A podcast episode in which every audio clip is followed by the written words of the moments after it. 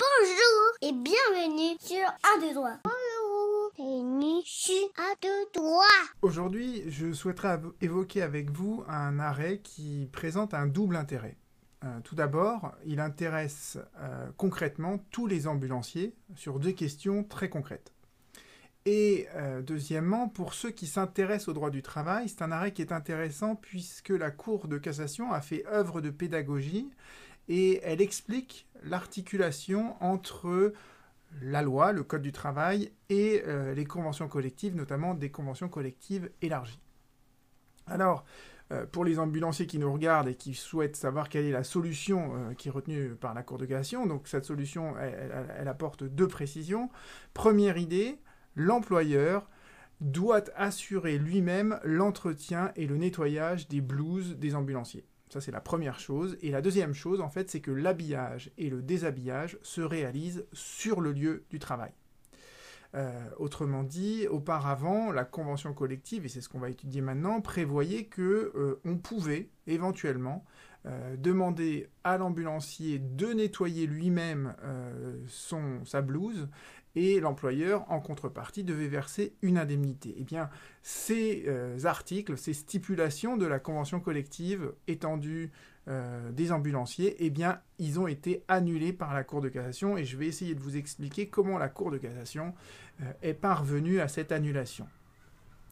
Alors, le contexte d'abord, peut-être, rappelons-le, en 2000, euh, tous les partenaires sociaux, les organisations syndicales d'un côté et les organisations patronales de l'autre, sauf Force ouvrière, et on va voir qu'ils ont joué un, rôle derrière.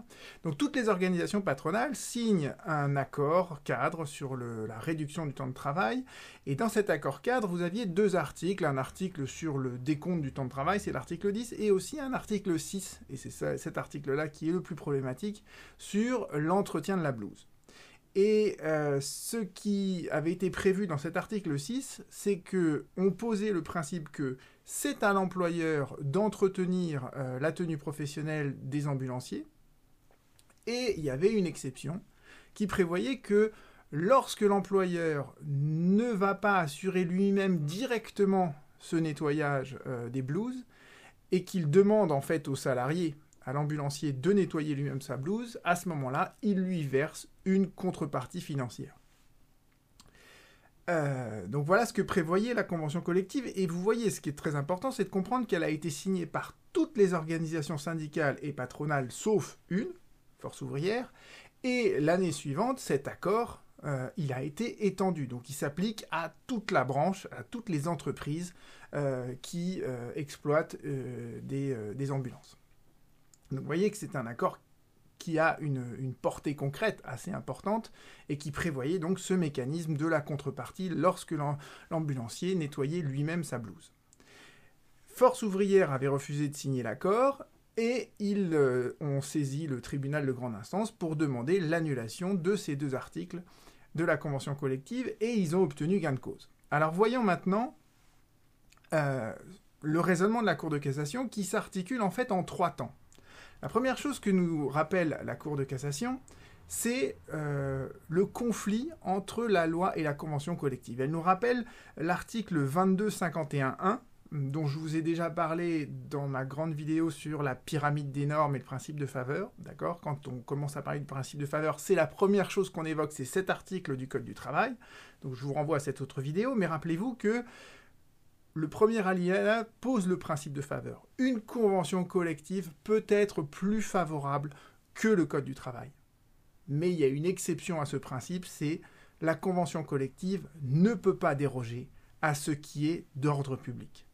Or là, en l'occurrence, la convention collective dans cet article 6 et dans cet article 10, elle essaye de déroger à l'ordre public, et ça c'est interdit. Alors c'est quoi l'ordre public? Eh bien, l'ordre public, la Cour de cassation nous le précise ensuite, c'est l'obligation de sécurité qui pèse sur l'employeur. L'obligation de sécurité, je vous en ai déjà parlé dans d'autres vidéos, elle est énoncée de manière très générale dans le Code du travail, dans la partie législative du Code du travail, c'est les articles 41.21.1 et 41.21.2. Mais quand vous regardez la partie réglementaire, vous avez en fait j'allais dire une kyrielle. Vous avez beaucoup d'articles dans la partie euh, réglementaire, donc euh, les R points, qui définissent précisément quelles sont les obligations de sécurité dans différents domaines. Et il y a plusieurs articles qui concernent en fait l'obligation de sécurité concernant les agents biologiques.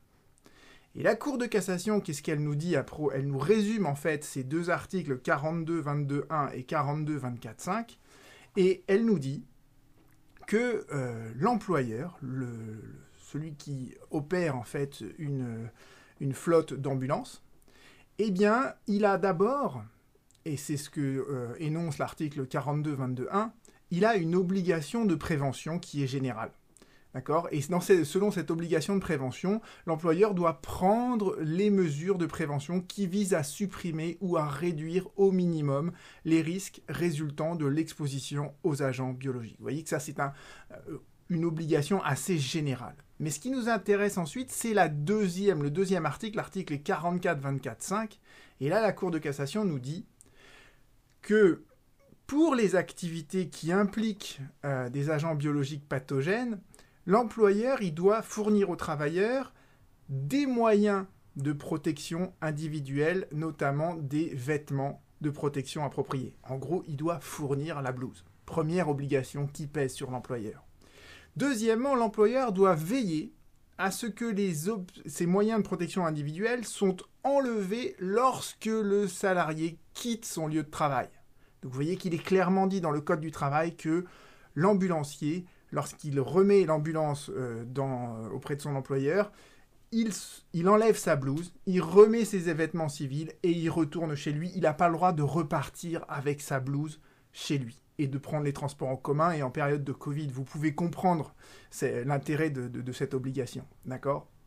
Donc, deuxième obligation de sécurité qui pèse sur l'employeur, s'assurer que le salarié laisse sa blouse sur son lieu de travail. Et euh, troisième chose que doit faire l'employeur, il doit euh, permettre le rangement, le nettoyage, la désinfection et la vérification des blouses après chaque utilisation, nous dit le Code du travail. Et le cas échéant, cinquième obligation, il doit évidemment réparer et remplacer si c'est nécessaire.